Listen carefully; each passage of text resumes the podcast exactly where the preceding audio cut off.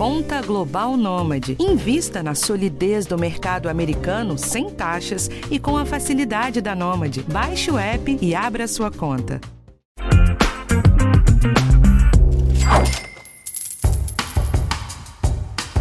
Será que eu vou conseguir me aposentar? Se você, assim como eu, é alguém que está em idade de trabalhar, mas ainda não está pertinho de poder se aposentar, eu aposto que já se fez essa pergunta pelo menos uma vez na vida. A reforma da Previdência de 2019 determinou que a idade mínima para se aposentar é de 62 anos para mulheres e de 65 para homens. Já o tempo mínimo de contribuição com o INSS é de 15 anos para mulheres e de 20 anos para homens. Muito se fala sobre o fato de as contas da Previdência Social não fecharem e que logo logo outras reformas podem ser necessárias, principalmente tendo em vista que a expectativa de vida no Brasil é cada vez maior. Mas, se mesmo assim nós conseguirmos nos aposentar contando com o INSS, será que o valor da aposentadoria será o suficiente para arcar com todos os gastos da velhice? Pergunta difícil, né? Pensando nisso, neste episódio nós vamos falar sobre as possibilidades da previdência privada e como juntar dinheiro para viver a aposentadoria com mais tranquilidade. Eu sou a Bruna Miato e esse é o podcast de Educação Financeira do G1. Os primeiros dados do Censo Demográfico de 2022, feito pelo IBGE, mostraram que a população brasileira é menor do que as projeções apontavam. São pouco mais de 203 milhões de habitantes no país. Em uma reportagem que eu fiz aqui para o G1 sobre o censo, os especialistas entrevistados destacaram que é possível perceber uma queda na natalidade no Brasil. Pode parecer que isso não tem relação nenhuma com o tema deste episódio, mas a quantidade de pessoas que nascem em um país tem relação direta com a previdência pública. Eu conversei com a Paloma Brum, analista da Toro Investimentos, e ela explicou melhor sobre como isso funciona na prática. A gente sabe que as regras de aposentadoria estão cada vez mais, é, mais restritas, né? As pessoas estão levando mais tempo para conseguir acessar esse tipo de benefício e também os valores têm caído, porque a gente sabe que a previdência ela tem hoje a conta dela não fecha, né? Ou seja, quando você observa é, mesmo com hoje os trabalhadores, a população ativa, pagando a aposentadoria de quem está aposentado hoje, ou seja, a pessoa, ela não paga a aposentadoria dela para o futuro, ela está pagando para quem está aposentado hoje, e no futuro ela acredita que alguém vai pagar a aposentadoria dela. Só que a gente tem é, a questão demográfica brasileira, né? Nós temos que a, a pirâmide ela está se invertendo. Então a gente já teve um boom demográfico aqui no Brasil em décadas passadas, onde nasceu muitos jovens e a população de jovens por idoso era muito maior. Hoje essa proporção ela vem caindo e a tendência é que ela vai caindo ao longo do tempo. As pessoas, os casais têm tido menos filhos e, obviamente, isso também vai se refletir numa população jovem menor no Brasil, e essa proporção, essa taxa de jovens por aposentado, ela vai caindo também. Então, a gente vai ter cada vez menos pessoas para poder encher essa caixinha, esse cofrinho para pagar os aposentados atuais. Além dessa questão da base da pirâmide, ou seja, as pessoas mais jovens, estar diminuindo em relação ao topo, que são os mais velhos, o que faz a conta não fechar, tem uma outra questão o valor que o aposentado recebe. Hoje, o valor mínimo de uma aposentadoria é um salário mínimo de R$ 1.320. Já o valor máximo é de pouco mais de 7 mil reais. No entanto, segundo o último boletim estatístico da Previdência Social, que foi divulgado em maio, o valor médio de aposentadoria no Brasil é de R$ 1.680,18. Esse valor é muito abaixo do que seria o ideal para viver. A Diese, uma organização que calcula todos os meses qual deveria ser uma renda mínima para viver bem e bancar todos os gastos básicos, diz que são necessários mais de R$ 6.500 por mês. Eu também conversei com o Victor Montezuma, que é chefe de análises na Suno Research, para este episódio. Para ele, um plano de previdência privada é importante justamente para suprir esses gastos básicos, tendo em vista que o valor pago pelo INSS não é o suficiente. Eu acho que antes de falar propriamente da previdência privada ou de planos de previdência, faz bastante sentido entender o motivo, né, o porquê que ela existe. Né? Num país como o Brasil não é nem difícil de entender, porque se você parar para refletir, né, o, o, trabalhador brasileiro ele contribui ali ao longo de 35 anos, 40 anos, muitas vezes até mais, e ele acaba tendo uma aposentadoria que muitas vezes é insuficiente para arcar com os custos dele a partir do momento que ele deixa de receber um salário. Né? Então, na velhice, os custos de vida acabam aumentando, não porque a pessoa tem é, uma vida. É, uma vida mais cara por si só, por natureza, mas ela acaba tendo custos que não são custos recorrentes ou que são custos que começam a aparecer com mais intensidade na velhice, por exemplo, custos médicos. Né? Plano de saúde é, para pessoas idosas é muito mais caro do que plano de saúde para jovens adultos. Então, é, quando você fala de aposentadoria ou quando você fala de um plano de previdência, você está tentando buscar uma solução para arcar com teus custos de vida no momento onde você já não tem mais uma renda do seu trabalho. Né? E é para isso, em essência, que a previdência existe para arcar com esses custos quando você já não tem renda. Tendo toda essa situação da previdência em mente, os dois especialistas acreditam que a previdência privada é, acima de tudo, uma forma de investir em conforto durante a velhice. E há diferentes formas de fazer esse investimento, viu? A Paloma falou sobre as formas mais conhecidas, que são os fundos de previdência. São dois os tipos desses fundos e cada um deles tem um benefício principal. O primeiro é o PGBL, que significa Plano Gerador de Benefício Livre, que pode ser abatido do imposto de renda o que, que acontece? Para aquelas pessoas que fazem o modelo de declaração completo, elas têm ali a possibilidade de fazer um plano na modalidade PGBL. O PGBL, ele permite que a, a pessoa consiga descontar até 12% da renda bruta tributável dela na hora de fazer o imposto de renda. Então, até 12% da renda bruta dela, ela pode pegar esse dinheiro e investir em fundos de previdência e ela vai ter ali, proporcionalmente ao que ela investir, sendo aí com esse teto, né, até 12% da renda bruta tributável, ela vai ter isenção de imposto de renda referente àquele período.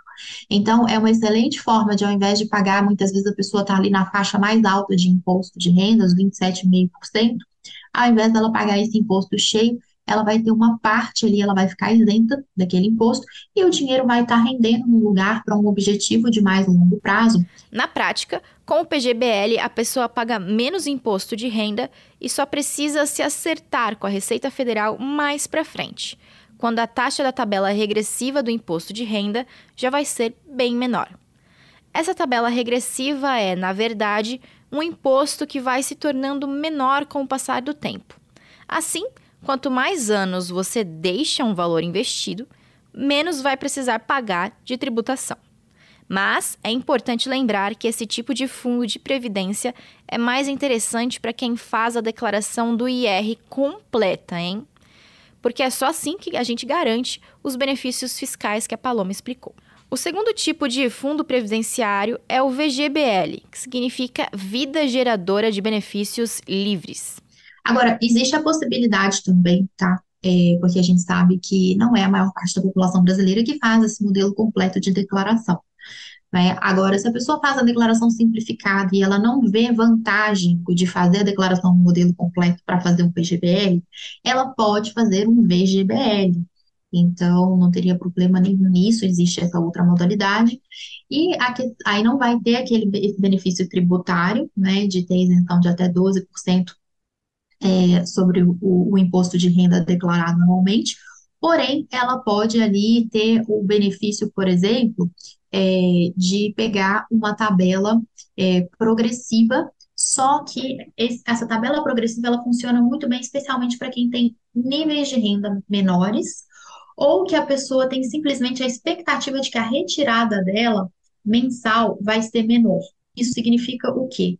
Isso significa que, para valores, por exemplo, até R$ 1.903,98 aproximadamente, não vai ter alíquota de imposto de renda. Então, se a pessoa se programar para fazer uma retirada abaixo desse valor, ela vai estar isenta de imposto de renda.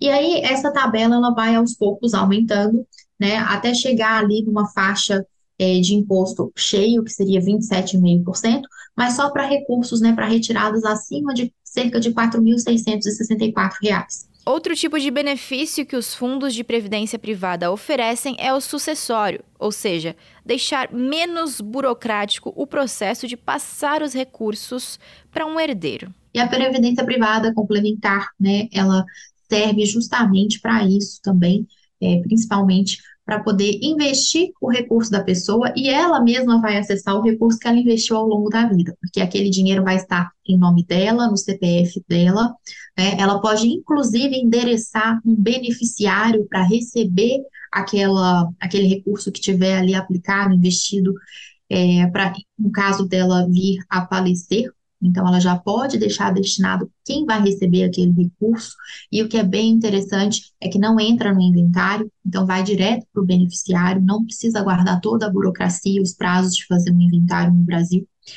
Então, esse também seria um benefício, né? Esse benefício sucessório na Previdência. Espera só um pouquinho que eu já volto para falar sobre os outros tipos de investimentos para aposentadoria.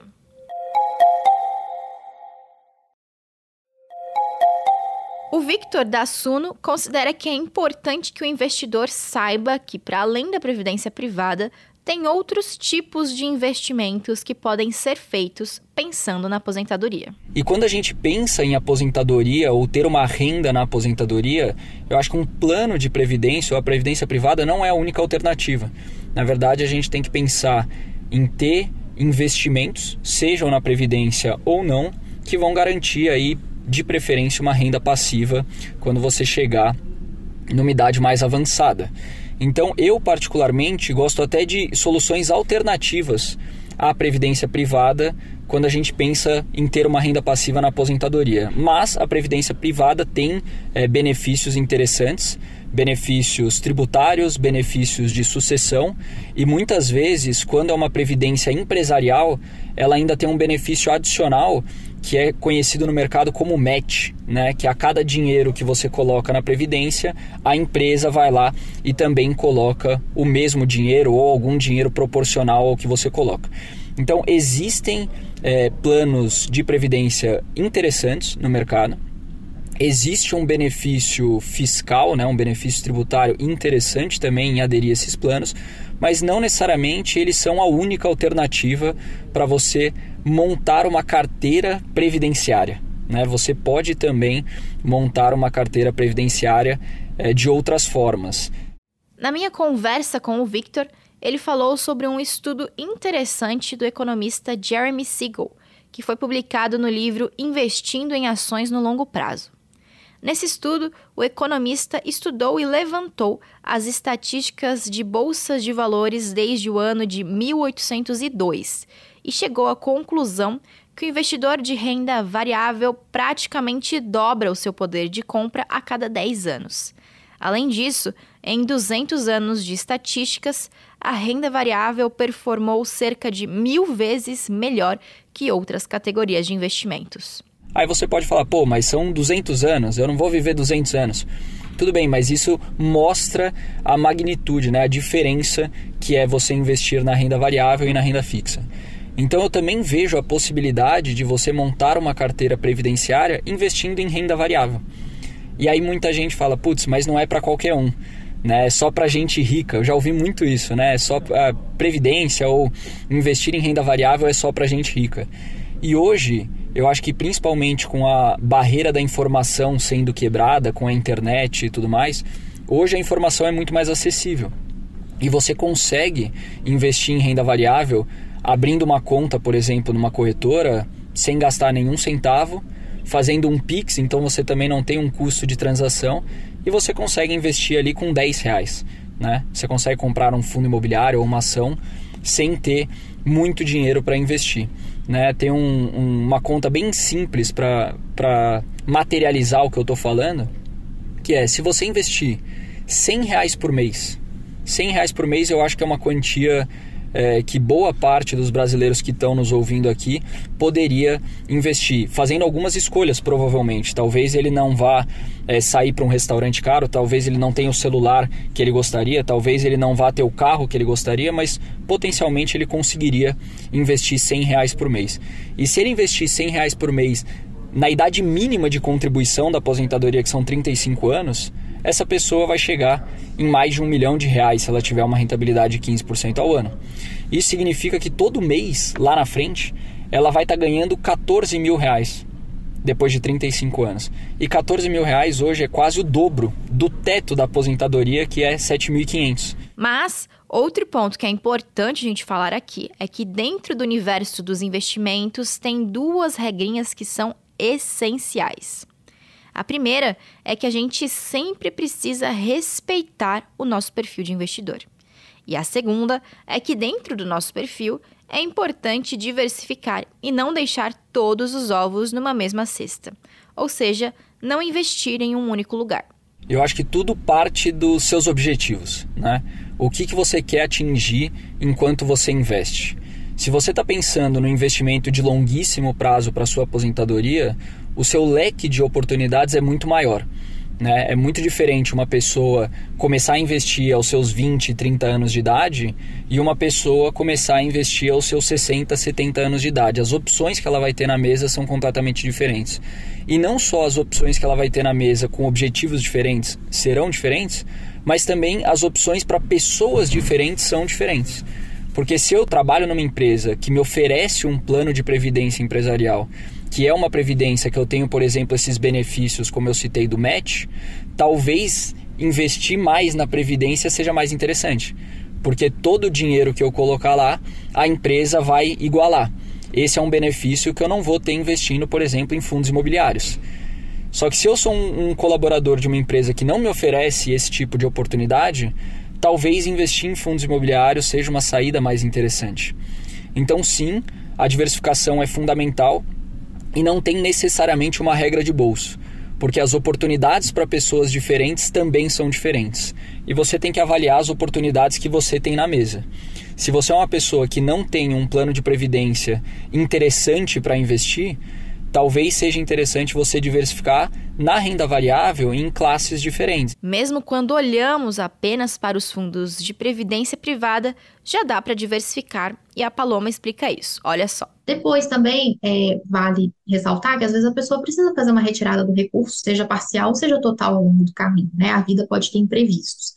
E aí, então, por isso que é interessante distribuir a previdência é, e não colocar tudo, por exemplo, só em PGBL, ter ali também um percentual, porque o PGBL vai dar essa vantagem tributária que eu mencionei, mas se você coloca um percentual na Previdência em VGBL, numa tabela, é, é, desculpa, uma tabela progressiva, onde você consegue fazer retiradas e ainda retiradas de montantes menores e se beneficiar de uma faixa de IR menor ou até isenta, isso ajuda a pessoa, se no meio do caminho ela tiver ali um imprevisto, tiver que fazer uma retirada ali de dentro do fundo de previdência. Então, essa atenção também aos prazos e a imprevistos que pode acontecer. O Victor acredita também que, além desses dois princípios básicos de diversificação e perfil do investidor, tem outros dois ingredientes para um investimento de sucesso pensando na aposentadoria. E o que você precisa, na verdade, é disciplina e consistência.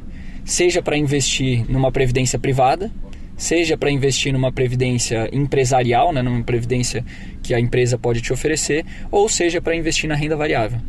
E fato é que se você fizer isso com disciplina e consistência, muito provavelmente você vai superar em muito a renda que o governo pode te oferecer lá na frente. E se por acaso você, que está me ouvindo, já for um pouco mais velho ou mais velha e estiver aí pensando que não dá mais tempo de investir na aposentadoria, não se engane. Ainda dá tempo, sim, sempre há tempo. É, tem uma frase que eu gosto bastante que diz que o melhor dia para você começar a investir foi ontem e o segundo melhor dia é hoje. Né? O juros composto, que é o que atua ali nos seus investimentos e faz o patrimônio crescer, o fator exponencial, né, que é o fator que mais influencia, é o tempo. Então, quanto mais tempo, melhor. E qual que é o dia que você tem mais tempo na sua vida, mais tempo de vida pela frente? É hoje, né? Amanhã você tem o mesmo tempo menos um dia, né? Então quanto antes você começa, melhor. E eu nunca acho que é tarde demais. É óbvio que quanto mais tarde, menos tempo você vai ter e, portanto, mais difícil vai ser acumular, mas ainda assim, você ignorar esse fato e você não investir, certamente vai te levar a uma condição pior quando você se aposentar. Putz, mas eu só tenho 5 anos para me aposentar. 5 anos, pensando em 15% ao ano, que é um número que eu costumo usar aqui, é, você terá o dobro do seu patrimônio, do patrimônio que você tem hoje. Então, se você conseguir juntar um dinheirinho e investir esse dinheiro, em 5 anos ele vai ser duas vezes o que, o que você tem hoje. Que já é muito melhor do que você ter só o dinheiro que você tem hoje.